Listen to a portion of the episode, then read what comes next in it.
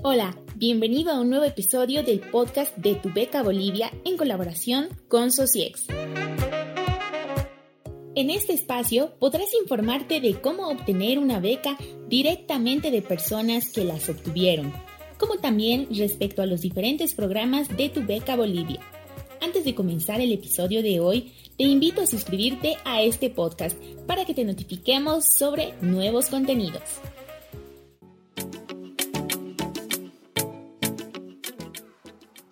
Soy Amelia Calitaya y junto a Paola Vallivian en este episodio hablaremos sobre el financiamiento de estudios en Estados Unidos.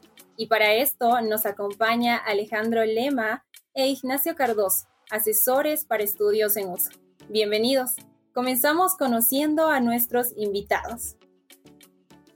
Hola, ¿cómo están a todos? Muchas gracias primero Pau y Amelia por darnos la oportunidad de, hablar y de poder dar nuestras recomendaciones ¿no? para todas las personas que, les, que encuentren esta información útil.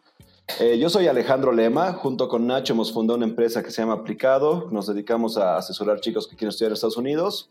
Eh, los dos hemos estudiado en Estados Unidos, yo estudié en la Universidad de Wisconsin, me gradué en mayo del año pasado con dos carreras, eh, soy licenciado en finanzas y licenciado en marketing analytics. Actualmente estoy trabajando en minería y también en, en, esto de aplicado. Durante mi tiempo en la universidad trabajé en las oficinas de admisiones internacionales de mi universidad. Entonces pude ver mucho del proceso de estudiantes de diferentes países, de diferentes, eh, de diferentes entornos, diferentes situaciones y realmente, no sé, me, me interesa bastante el tema, sobre todo de una perspectiva internacional, ¿no? Porque tenemos es la desventaja innata al aplicar siendo de un país diferente, ¿no? Porque no tenemos acceso a, esa ayuda federal que tienen los estudiantes eh, americanos, todos esos temas, ¿no? Pero es un poco de mí. Eh, Nacho, no sé si te quieres presentar. Sí. Hola, Paola, hola, Amelia. Otra vez, gracias por, por la invitación. Estamos felices de estar aquí. Em, y sí, el Ale ya ha explicado un poquito acerca de lo que hacemos. Eh, bueno, supongo que tengo que presentarme. Yo soy Ignacio Cardoso, también de La Paz, Bolivia como el Allen, somos amigos de colegio. En realidad, eh, el 2000, a fines del 2015 aplicamos a la universidad en Estados Unidos. Creo que es importante recalcar que eh, en, esta, en este podcast, en este episodio, vamos a hablar específicamente acerca de cómo financiar tus estudios en Estados Unidos para el pregrado. Nosotros hemos estudiado el pregrado en Estados Unidos. Eh, como decía el Ale, él ha ido a la Universidad de Wisconsin, yo he ido a la Universidad de Rochester en Upstate New York cuando digo que es en Nueva York, siempre todos pensamos, hasta yo pensaba que era cerca de la ciudad de Nueva York, pero no, está súper lejos, como a seis horas. Pero sí, en mi universidad yo me di cuenta que era el único estudiante boliviano cuando llegué al 2016, así que fui a quejarme al decano de admisiones, a decirle que tenemos buenos estudiantes, buenos colegios en Bolivia y que por qué eh, teníamos tan pocos estudiantes de Bolivia, ¿no? Y terminé haciendo reclutamiento para la Universidad de Rochester en tres ciudades de Bolivia durante dos veranos seguidos, eh, viajando a La Paz, Cochabamba y Santa Cruz eh, y visitando colegios. Luego también fui pasante en Education USA durante un verano y bueno, ahora hemos empezado este proyecto que se llama Aplicado junto con el ALE. Y sí, ¿no? a través de todo este tiempo he podido ayudar a muchos estudiantes latinoamericanos. Cuando trabajaba para admisiones en la universidad, porque al final terminé uniéndome a la oficina de admisiones y trabajando ahí por muchos años, eh, como tres. Eh, y, bueno, ¿no? ahora ayudando a estudiantes bolivianos en su proceso de aplicación desde, mm, desde escoger sus universidades hasta aplicar a la ayuda financiera, ¿no? que es algo muy importante para nosotros que venimos de países en desarrollo, ya que la universidad en Estados Unidos puede llegar a ser muy cara. Qué gran introducción, Alejandro e Ignacio. Me gusta mucho que hayan mencionado la parte de los estudios. Y justamente la primera pregunta con la que vamos a iniciar es, ¿por qué estudiar en Estados Unidos? ¿Por qué escogieron ese país? Súper. Entonces, no, gran pregunta. El Nacho y yo hemos salido del colegio Calvert. Entonces, en el colegio en sí, como es un colegio americano, ya nos inclinaban a ir a Estados Unidos, pero cuando hemos comenzado, no aplicado, nos hemos puesto a pensar realmente en esta pregunta y la verdad cuando éramos changos era, ah, no, mis amigos están yendo, así que yo iré, digamos, si puedo ir, ¿no? Entonces, es algo realmente que nosotros pensamos que no es, no es muy buena idea, así viéndolo en retrospectiva, pero hemos calculado unas cuantas razones, ¿no? por las cuales estudiar en Estados Unidos. Y la primera es, eh, realmente es un entorno académico muy diferente, ¿no? Entonces, como todo, como hay tantas universidades, creo que hay 4.500, si no me equivoco, todos están compitiendo por diferentes estudiantes. Entonces, eso realmente te da una ventaja al tener tantas universidades que quieren diferentes tipos de estudiantes, ¿no? Entonces, eso se va a que tienen, no sé, mucho más plata para lo que es sus laboratorios, sus, sus equipamientos para ingeniería, para lo que es todo lo que es STEM, ¿no? Entonces, ciencia, tecnología, ingeniería, matemáticas. Si vas a Estados Unidos para una de esas carreras, realmente vas a tener mucha práctica fuera de la clase, que es algo que a nosotros parece muy importante. Y en mi caso, por ejemplo, yo, yo siempre quise estudiar administración o algo relacionado a lo que es business. Entonces, igual no he podido tener mucha práctica, mucha experiencia que no hubiera podido conseguir aquí. Eh, el Nacho mencionó algunas de sus pasantías. Yo aquí en La Paz tuve, estaba en la CBN y ahorita estoy trabajando, pero también pude trabajar como pasante en Nestlé en Washington. Y realmente no en esas oportunidades fuera de la clase uno aprende bastante y también las universidades nos han dado muchas competencias. Yo he podido ir a competencias de ventas, eh, competencias con casos de marketing. Entonces realmente es esas es ese currículum, ¿no? Que te da esa flexibilidad para realmente explorar un poco más fuera de la clase y realmente llegar a entender qué tienes y es otro punto, ¿no? Esa flexibilidad académica, yo creo que es algo, uno de los factores más interesantes de por qué estudiar en Estados Unidos. Cuando estudias en Latinoamérica, en Europa, ¿no? Estás mucho más ligado a tu carrera, entonces eh, entras y realmente es mucho más difícil transferirte o aumentarte una segunda carrera. A veces tienes que empezar de nuevo, si empiezas como ingeniero y te vas a business, ese tipo de cosas. En cambio, yo y el Nacho, los dos hemos entrado como administración general y de ahí los dos hemos ido ya en un camino que se bifurcaba, ¿no? Entonces yo he acabado, aumentado finanzas en mi último año y he podido acabar bien eh, la segunda carrera y también aumentó marketing mi segundo año y igual me logré graduar en los cuatro años. Y aparte el currículum, ¿no? Es, eh, te, te, obliga a realmente salir de tu zona de confort, ¿no? Entonces nosotros teníamos el currículum general de Liberal Education, y ahí hemos tenido que tomar clases de historia, de ciencia, de, escritura, que a mí realmente me han ayudado mayoría, no, no te voy a decir todas porque biología no me ayudó para nada, la verdad, pero, pero la gran mayoría entonces me ha dado una buena base de escribir, me encanta a mí leer, entonces eso realmente me ayudó como marquetero a un, a un buen nivel. Sí, algo, algo más que yo agregaría a todo eso eh, y que ha sido mm, algo muy muy importante para mí y que ahora yo lo recomiendo muchísimo es eh, la diversidad cultural que tienes en Estados Unidos, en las universidades. Em, en, si estudias en una universidad, en, si, si, decides irte de tu país y te vas, qué sé yo, a España o a México o a Chile o Argentina, puedes tener programas muy buenos, definitivamente, pero en términos de diversidad cultural probablemente solo estés expuesto a gente de otros países hispanohablantes, que es totalmente bueno, pero no, tal vez no llegas a generar esa red de contactos global eh, que en Estados Unidos sí puedes um, generar. Hay gente de todo el mundo estudiando y es, a mí, para mí ha sido algo muy, algo que valoro mucho, poder conocer gente de, no sé, desde Pakistán hasta Hungría, no sé, Bulgaria, las Maldivas, de lugares que ni siquiera, o sea, que, ni siquiera, exacto, que ni siquiera había llegado a pensar en su existencia demasiado, ¿no? Y seguro mucha gente tampoco conocía gente de Bolivia, ¿no? Así que llegas a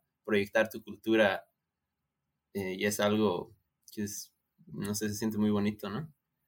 Algo que es muy importante es que los estudiantes sepan por qué quieren estudiar en Estados Unidos, porque todos pensamos que, ah, estudiar en Estados Unidos es, las universidades son buenas, o sea, pero ¿qué significa eso para ti? Porque no necesariamente para todos tiene que ser ideal estudiar en Estados Unidos. Entonces, si estás considerando estudiar en Estados Unidos, trata de aprender un poquito más acerca del proceso, llama a alguien, eh, llama a alguien que ya lo haya hecho, eh, busca en internet, eh, trata de entender para tu carrera cómo, cómo se traduce el programa en Estados Unidos. Si quieres estudiar medicina, por ejemplo, es un sistema totalmente diferente. Eh, y sí, ¿no? Por ejemplo, si tienes más que un interés de carrera, entonces quieres hacer más de una carrera, puedes hacerlo en Estados Unidos en, cuatro años, como, como el Ale lo ha hecho, como yo lo he hecho. Eh, así que sí, ¿no? Esas son, esas son las cosas que debes considerar al momento de decidir eh, y no solo saltar a la piscina porque eso no, no nos parece ideal. Tiene que haber una, una buena investigación, ¿no? Porque igual mucha gente tiene una idea de Estados Unidos y un poco lo que decía Nacho, ¿no? Ah, ya, yo estoy yendo al estado de Nueva York, voy a ir a la ciudad cada fin de semana, digamos, ¿no? Qué cool, Nueva York, pero llegas y es el campo y es la nieve y, y después otra cosa, ¿no? Entonces hay veces que los changos se, se rayan un poco ahí, ¿no? Yo, yo, por ejemplo, mi primer año me iba a estudiar Indiana y Realmente era una universidad súper buena, todo, pero no me llegó gustando, entonces me acabé transfiriendo a Wisconsin porque Indiana era un pueblito, era choclo y choclo hasta donde podías ver y, y luego era muy grande, ¿no? Entonces te acabas sintiendo como un número más, digamos, porque éramos creo 38 mil, entonces eras otro chango, en cambio me transferí a una U mucho más chica, el lugar me gustó mucho más porque era una ciudad, no, no era una ciudad grande, pero era más grande que donde estaba y luego era más chica, entonces tampoco era tanto pensum el que tenía la, la universidad, ¿no? En el área local, entonces sí podías hacer más cosas, eh, integrarte más y creo que tener una mejor experiencia educacional, pero eso no es para todos, ¿no? Entonces, realmente, para concluir el tema, hay que investigar súper bien si quieres ir y por qué, y realmente tener una buena idea de, lo geográficamente grande y diverso que es Estados Unidos en sí. Así es. Si algo la mayoría de las jóvenes sabemos es que igual la calidad del estudio en Estados Unidos igual es muy buena, pero hay un miedo, hay una pregunta tan grande que es, ¿necesito grandes ahorros o que mis papás ganen grandes montos para poder financiar mis estudios en Estados Unidos? Um, yo puedo tomar esta pregunta. Eh, supongo que la respuesta es complicada. La respuesta puede ser sí y la respuesta también puede ser no. Eh, lo podemos resumir diciendo que existe ayuda financiera en base a necesidad en montos muy altos para estudiantes internacionales, pero mientras más ayuda financiera necesites, va a ser más competitivo tu proceso para conseguirla. Eh, ¿Esto quiere decir que es imposible conseguirla? No necesariamente, pero hay muchos factores que determinan cuánto puedes conseguir de ayuda financiera, ¿no? Entonces, obviamente, primero está el factor de la universidad. Eh, hay universidades que no dan ayuda financiera a estudiantes internacionales y entonces ya desde el momento en el que estás escogiendo tus universidades tienes que buscar esas universidades que te pueden dar ayuda financiera. Eh, por ejemplo, yo quería estudiar business eh, y, o sea, se me ha hecho un poco más difícil encontrar universidades que en las que, que, ofrezcan business como una carrera de pregrado y que den ayuda financiera a estudiantes internacionales. La mayoría de las que sí daban eran universidades de liberal arts, entonces tenían muchas áreas de, o, bueno, muchas carreras de mm, ciencias sociales y también de humanidades, etcétera, pero muchas veces no ofrecían business, ¿no? Pero sí ofrecían ayuda financiera. Eh, después, bueno, ese es un factor, ¿no? La universidad, que ver, ver que te dé ayuda. Después, tu perfil, entonces Ahí van desde tus notas del colegio, eh, los scores, las notas que hayas conseguido en tus exámenes estandarizados, el SAT eh, principalmente, o tal vez tomes el ACT. Ahora hay muchos tipos de estudiantes, ahora muchas universidades aceptan más que eso solo, más que solamente esos dos exámenes. Pues si, si has hecho el IB, por ejemplo, puedes usar esas notas en algunas universidades o si has hecho algún otro tipo de examen también a veces te las aceptan y muchas universidades ya están dejando de, considerar el SAT un requerimiento obligatorio, pero bueno, ese es otro tema. Eh, y por último, como parte de tu perfil, algo muy importante eh, son las actividades extracurriculares que has hecho hasta el momento de aplicar, ¿no? Eh, y no solo listar cosas, sino tener un verdadero liderazgo fuera del colegio que puedas demostrar, ¿no? Y no digo demostrar en base a certificados, en base a tu currículum, sino en base a la conversación que tú puedes tener con las personas de admisiones cuando te entrevistan, por ejemplo, en base al ensayo que tú eh, produces para enviar a la universidad, etc. Em, ahora, hablando del ensayo, el tercer factor es la aplicación. Em, escribir un buen ensayo es crucial.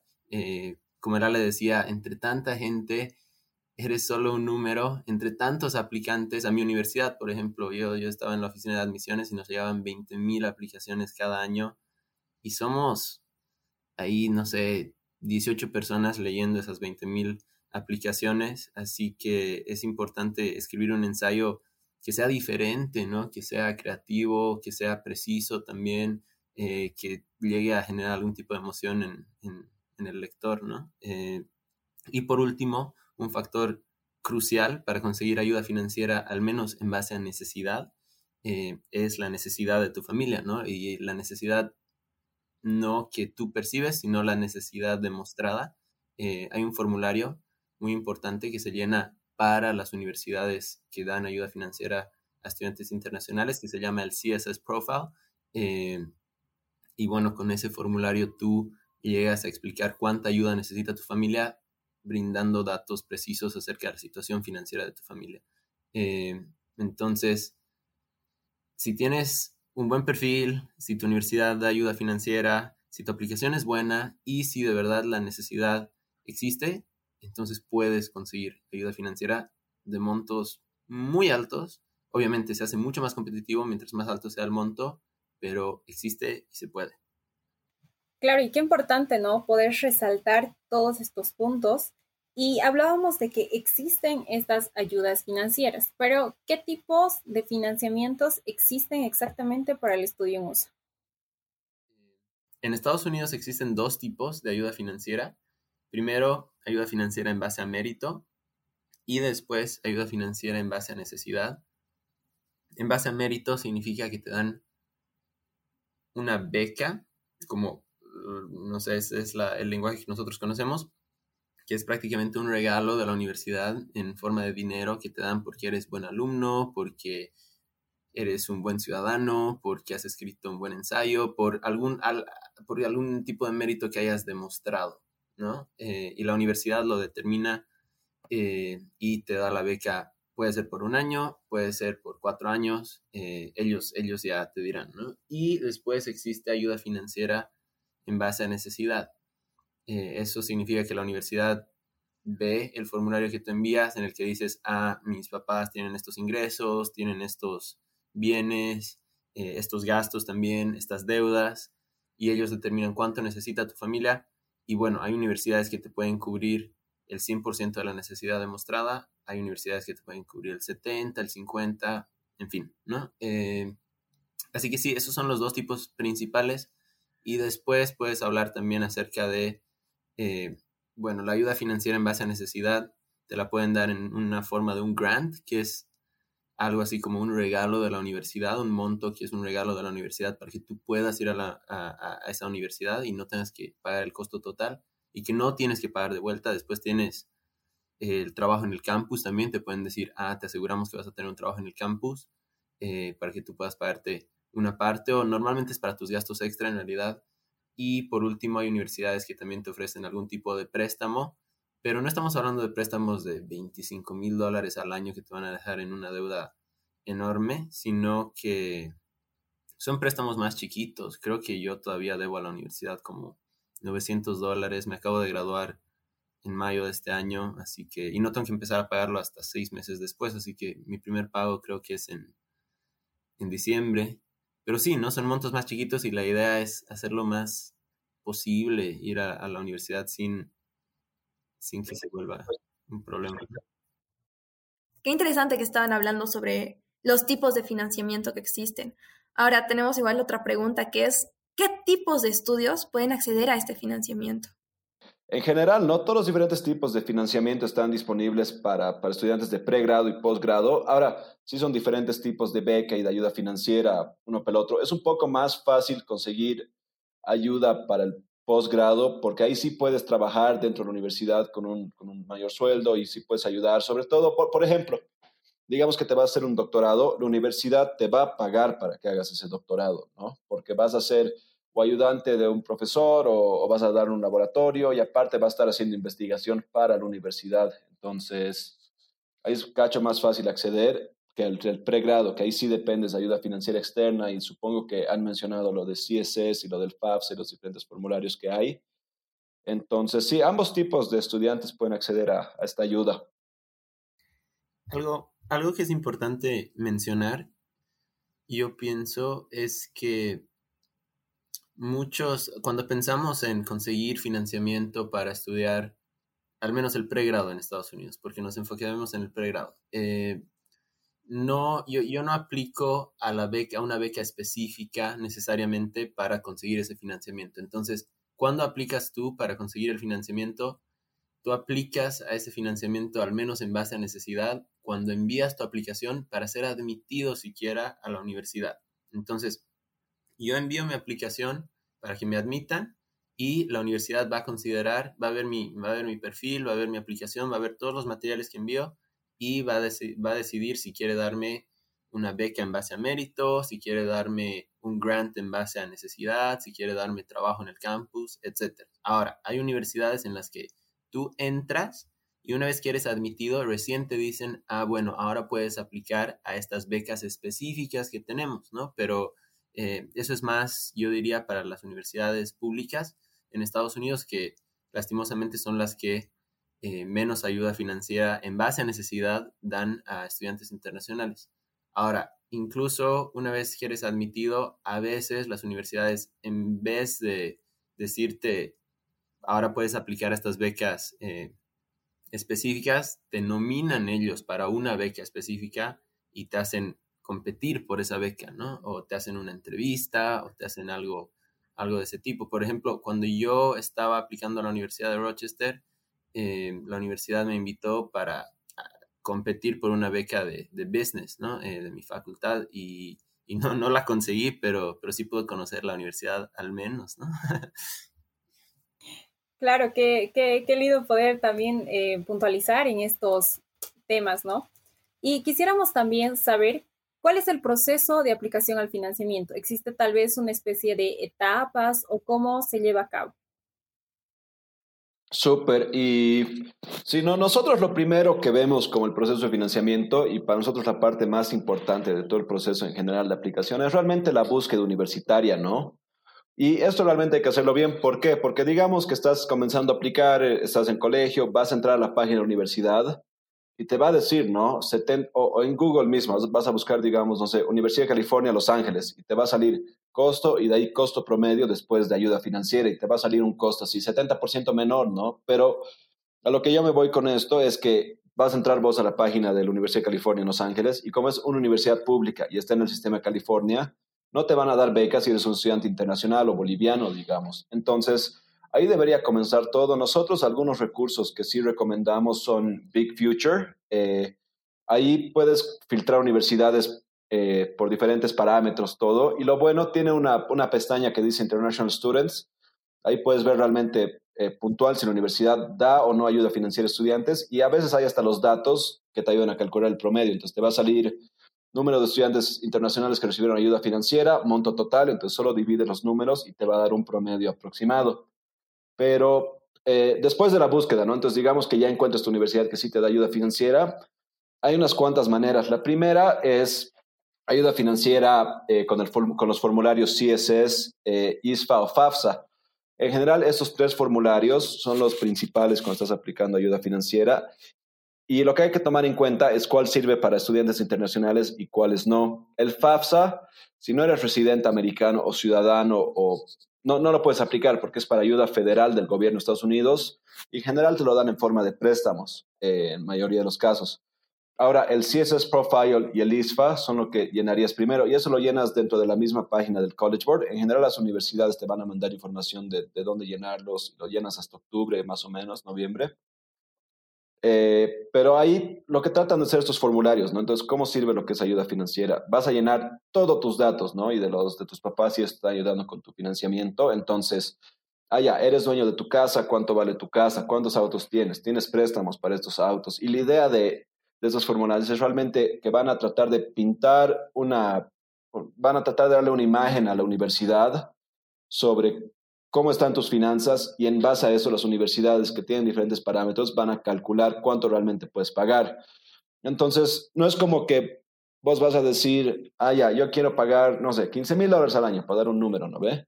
Si la universidad ve que puedes pagar 20 mil, vas a pagar los 20 mil, digamos, eh, quieras o no. Entonces, es, más o menos así, pero de una forma de, línea de tiempo, Primer paso, buscas tu universidad, escoges tu universidad, llenas tus formularios, mandas tus formularios con tu aplicación y, de ahí te llega tus resultados de ayuda financiera en general unas dos semanas después o junto con tu carta de admisión a la universidad.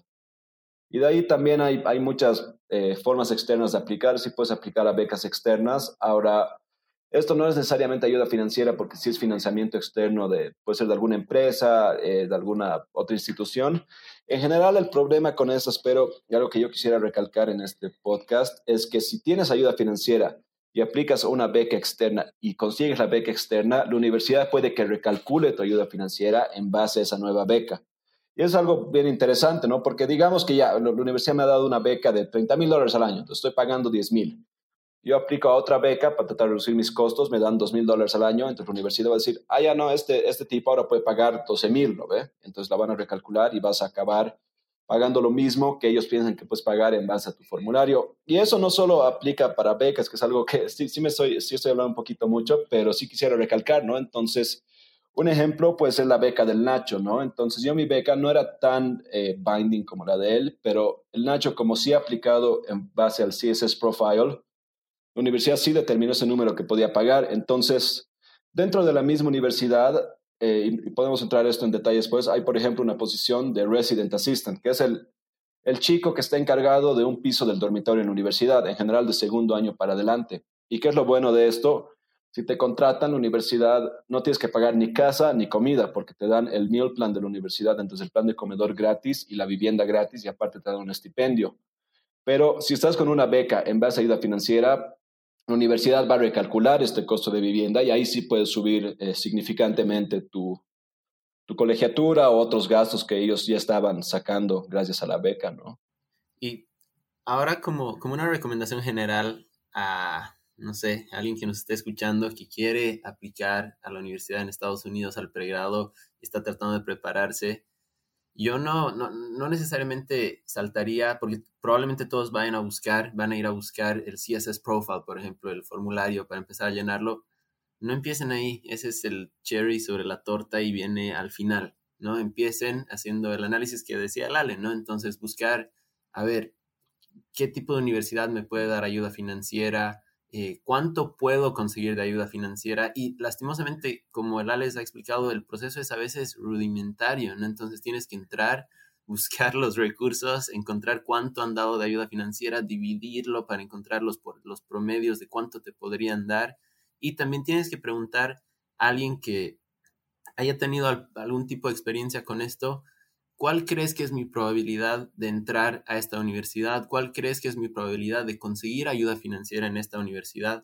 Porque universidades como las Ivy Leagues, por ejemplo, Harvard, Cornell, um, no sé, Columbia, etcétera, son need blind. Entonces eso significa que ni siquiera ven cuánto necesitan los aplicantes para decidir si los admiten o no. Wow, suena fantástico, ¿no? Pero el problema es que solo admiten Harvard, por ejemplo, que yo sepa, solo admitía al 7% de los estudiantes hasta al menos hace dos años. Creo que ha bajado y por eso es complicado. Entonces, wow, sí, te pueden dar el financiamiento completo, pero la parte del análisis que es crucial es ver, a ah, mi perfil puede ser suficientemente competitivo para conseguir ese financiamiento. Entonces, el proceso para conseguir financiamiento no se trata de formularios, sino se trata de tener una buena aplicación, de tener un perfil sólido y de saber qué estás tú vendiendo a la universidad a través de ese perfil, ¿no? Y qué universidad estaría interesada en tenerlo.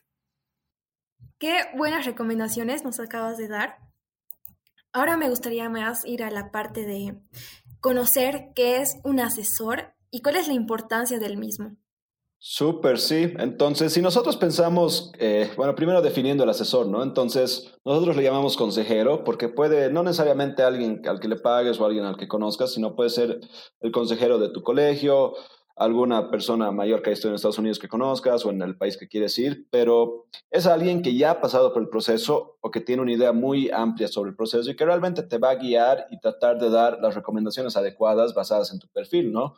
De nuevo, eh, esto no, o sea, sí se puede tratar de generalizar como lo que decimos, ¿no? De que ya vas a llenar la aplicación, vas a buscar, pero realmente es un caso diferente y único para cada estudiante, sobre todo para Estados Unidos, donde hay tantas universidades, eh, que cada estudiante necesita hacer un proceso un poco personalizado, pero la importancia igual de esto, no solo en términos de ayuda financiera, que sí te pueden ayudar con tus formularios, a hablar con la gente de admisiones, a tratar de darte contactos o a tratar de realmente darte darte esa paz mental de que si estás haciendo lo correcto, es que te pueden asesorar en los otros componentes de tu aplicación, ¿no? Allá, ¿qué examen debería tomar? Tú has tomado el SAT, ¿cómo has estudiado para el SAT? Te pueden dar esa lista, ¿no? Porque ellos ya han vivido ese proceso. O puedes leer mi ensayo, porfa, y te pueden encontrar esos errores que vos no has encontrado, te pueden dar fallas en la estructura, que sí son componentes mucho más importantes y no te sirve de nada aplicar ayuda financiera si realmente no tienes tu aplicación en línea, porque si aplicas y no entras a la U es como que has aplicado un vano, ¿no? Entonces, un consejero nosotros pensamos que realmente es alguien que, que te puede ayudar y que sabe lo que está haciendo, ¿no? Porque ah, le dices a tu amigo a que su hermano está en Estados Unidos ahorita, te podría dar una buena ayuda, pero, pero también le puede pelar, ¿no? Porque es un chango igual de 17 que está en lo mismo que vos, ¿no? Entonces, es en general alguien que ya vivió esa experiencia, nosotros pensamos, y realmente una parte muy importante de, todo el proceso. Alguien, alguien el otro día nos preguntaba, y, ah, tú me garantizas que voy a entrar a una universidad. Eh, o sea, si eh, entrar a la universidad no es la parte difícil, vas a entrar a una universidad, pero conseguir el financiamiento y que hayas escogido bien esa universidad es la parte difícil, porque la cantidad de estudiantes que aplican entran y luego se dan cuenta de, uy, he entrado, qué bien, pero tengo que pagar 70 mil dólares al año, es extremadamente alta y no sirve de nada llegar a ese punto, ¿no? Así que la clave está en la preparación que, tienes antes, ¿no? Y, el trabajo que haces escogiendo universidades. Exacto, y por eso quiero recalcar, solo antes de pasar a la siguiente pregunta, la importancia realmente de la búsqueda universitaria y el asesor realmente te puede dar unas buenas pautas ahí, ¿no? Ah, no, esta aún no te va a gustar por esto, esto, esto, digamos, el clima, la gente, el lugar, el, ambiente, o sea, te, va a llegar a conocer y realmente dar una recomendación, pero más que eso, de, nuevo, todo se va al número de universidades y a lo grande que es Estados Unidos, ¿no? Todo es tan diferente que si no tienes una lista adecuada de universidades y no has diversificado bien tu riesgo, tu, tu proceso de aplicación va a ser mucho más difícil y tal vez hasta mucho más costoso. Y también no sé, aquí esto está conectado a, ah, pero tan difícil será escoger universidades y lastimosamente sí es difícil porque son 4.500. Nosotros somos de Bolivia, en Bolivia hay como 40 universidades y yo les puedo mencionar, no sé, 10, 12 si me esfuerzo, imagínense 4.500, o sea, es imposible simplemente conocer todas, ¿no? Y hay que tener una estructura y un proceso para poder analizar las diferencias entre estas cuando las estás considerando. Claro, y ahora, ¿qué hago yo para acceder a un asesor? Mira, hay muchas opciones. Nosotros lo que recomendamos primero es ver si tienes algún amigo o pariente que ya haya estudiado en Estados Unidos o en el país que quieres estar y tratar de empezar la búsqueda por ahí, ¿no? Entonces, a tío, papi, amigo, ¿cómo has hecho para, para estudiar afuera, ¿no? Y tal vez te den algo muy general o tal vez te deriven algún otro recurso. También hay asesorías privadas como la nuestra con Aplicado, hay otras empresas, también hay eh, instituciones eh, como la suya, ¿no? En tu beca Bolivia sí dan gran ayuda para muchos estudiantes. Eh, Education USA también, si no tienes esos recursos en el colegio o, no pudiste acceder a algún otro programa, ellos también te pueden dar una buena asesoría en esos caminos, ¿no? Lo importante, pero yo creo, es comenzar esa búsqueda por alguien que ya haya pasado por el proceso para que te puedan derivar a más recursos, ¿no? Entonces, igual, ¿no? Hay un montón de recursos en Internet, no necesariamente de, de, búsquedas universitarias sí hay, pero sí son un poco más manuales. Eh, pero, por ejemplo, si quieres estudiar para tu SAT o tu examen estandarizado, existe Khan Academy, ¿no? Que te, aunque es, es en inglés, vale, vale destacar eso, pero te da una ayuda bien completa en lo que es los programas. También hay páginas como Prep Scholar que sí tienen muchas guías sobre estrategia de SAT. Para páginas de búsqueda universitaria, nosotros usamos CAPEX, que es C-A-P-P-E-X. Es una página que te ayuda basada en tu perfil, ¿no? Entonces pones tus notas, pones tus notas de examen estandarizados si los tienes y te va a decir qué tan probable es que entres a una universidad o no. Entonces las dividen en en fáciles, medianas y difíciles. También Big Future, que ya he mencionado antes, ahí puedes comenzar un poco tu búsqueda y realmente tratar de destacar parámetros que quieres, ¿no? Digamos que tienes un primo que vive en Virginia, puedes filtrar universidades solo en Virginia y que solo den becas a estudiantes internacionales, ¿no? Pero volviendo a la pregunta, no estamos eh, derivando un poco. Eh, yo empezaría buscando por alguien que conozcas, que ya haya pasado por el proceso y que te pueden derivar a lo que han hecho ellos o, algunas de esas instituciones, ¿no? Que siempre se puede buscar en Facebook, en Google, en donde estén, ¿no? Y tratar de mezclar también los diferentes tipos de ayuda que recibes es importante porque aunque si te ayuda alguien que conoces, alguien que es cercano a ti, fantástico, te va a poder ayudar muy bien en términos de escoger universidades, tal vez porque te conocen bien a ti, van a saber qué estás buscando, te van a ayudar a definir qué estás buscando, pero tal vez no tengan datos precisos en términos de, ah, ¿por qué se ha cancelado el SAT de junio? ¿No? Ah, ¿y por qué eh, el SAT ahora ya no se lo acepta en muchas universidades o ya no se lo requiere en muchas universidades? Mejor dicho, esos datos puntuales o los puedes encontrar online a veces o necesitas un consejero o alguien que esté en el ámbito, ¿no? Y que pueda darte información precisa. ¿Y por qué información precisa? Porque lo más feo del proceso de aplicación es la incertidumbre, ¿no? Yo siendo un estudiante de Bolivia que nunca he visto este proceso, que, en el cual mis papás no me pueden ayudar porque ellos han estudiado en Bolivia también, eh, tengo que estar seguro de lo que estoy haciendo porque estoy poniéndole tanto esfuerzo y estoy invirtiendo incluso plata en mi aplicación que no puede salir mal, ¿no? Así que la idea es tratar de minimizar el riesgo y ahí para minimizar, para minimizar ese riesgo hay que minimizar esa incertidumbre también, ¿no? Muy bien. Ahora, Alejandro, ¿nos puedes dar un consejo, el que creas más importante en el proceso de preparar tu postulación a un programa de estudios en Estados Unidos? Aprovechando para recalcar, ¿no? Realmente, chicos, si están escuchando esto, busquen bien sus universidades, así. Traten de tener una lista grande, háganse un Excel con todos los costos, nombres de universidades, lugares, y realmente entiendan, ¿no? Que Estados Unidos es, es un lugar grande, muy diferente de estado a estado, entonces tengan una idea de dónde van a ir, de dónde les pueden dar becas o ayuda financiera y realmente busquen bien, ¿no? Hay mi carrera, hay el deporte que me gusta, voy a poder estar aquí cuatro años, voy a poder... Todo, todo eso, ¿no? Entonces, realmente busquen bien universidades. La parte de la búsqueda es la más importante, porque todo deriva de ahí.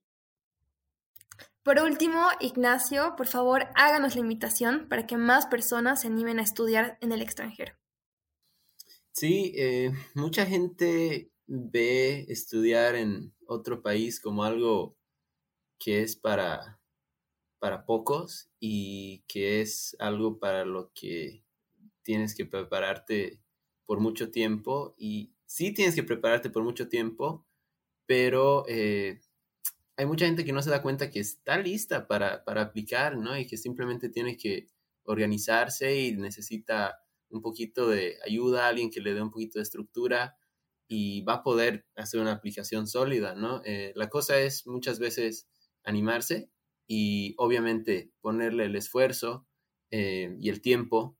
Eh, por ejemplo, para aplicar a Estados Unidos, sí, o sea, yo, yo te haría un llamado como estudiante si, o sea, si ya tienes buenas notas, hay muchísimos estudiantes muy buenos, si ya tienes buenas notas, si estás un poquito involucrado en tu comunidad, por ejemplo, eh, si ya sabes inglés, eso te ayuda muchísimo. Eh, puedes darle un empujoncito a todo eso, mejorar tus notas aún más, eh, empezar a estudiar para el SAT, practicar más tu inglés y involucrarte más en tu comunidad. Entonces, solo digo que tienes que...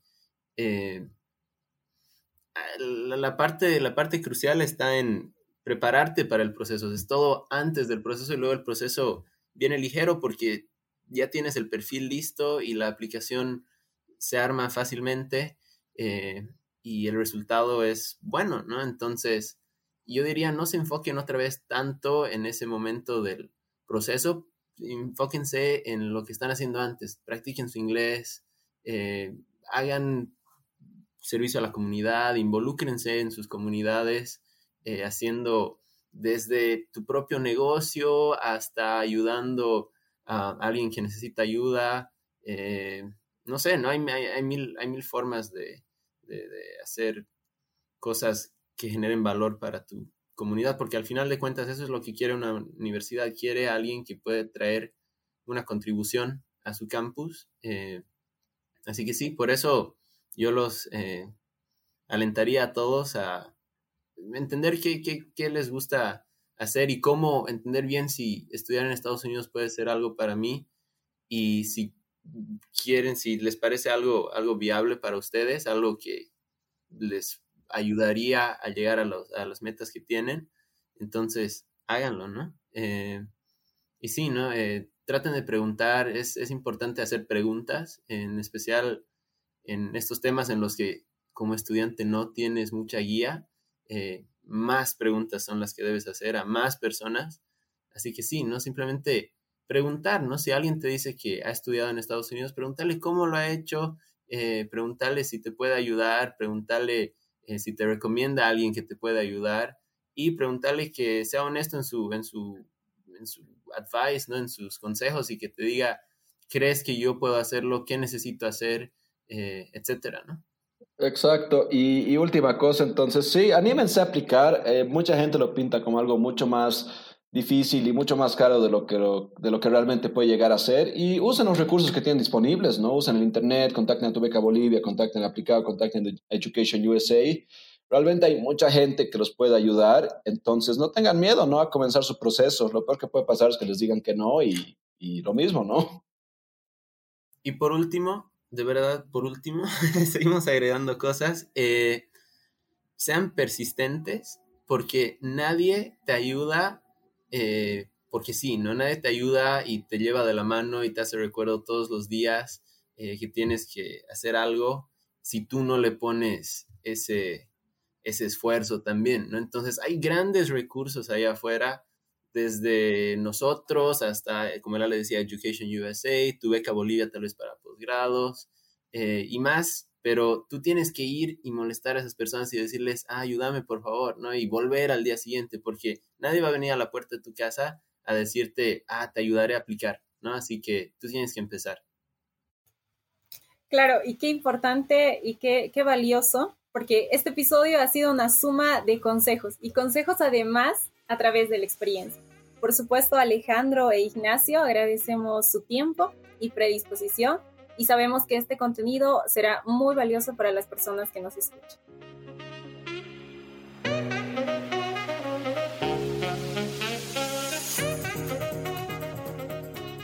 Muchas gracias por escuchar el episodio hasta el final. No olvides compartir el programa con personas a quienes creas que les puede interesar. Asimismo, no olvides seguirnos en todas nuestras redes sociales bajo el nombre de Tu Beca Bolivia y Socios. Este episodio fue producido por un equipo de la Sociedad Científica de Estudiantes de Comunicación Social, conformado por Paola Vallivian como responsable, Lucas Illanes, Stephanie Quispe, Fernanda Torrico y Wendy Anagua en logística, Alessandra Estrada y Eduardo Plata en el equipo de producción, Jennifer Castro, Amelia Calizaya y Paola Vallivian en locución. Por último, Madeleine Camacho e Isabel Rojas junto a Vilma Suárez en difusión, en colaboración con el equipo de Tu Beca Bolivia Podcast, conformado por Diego Rojas y Marianela Laura. Thank you.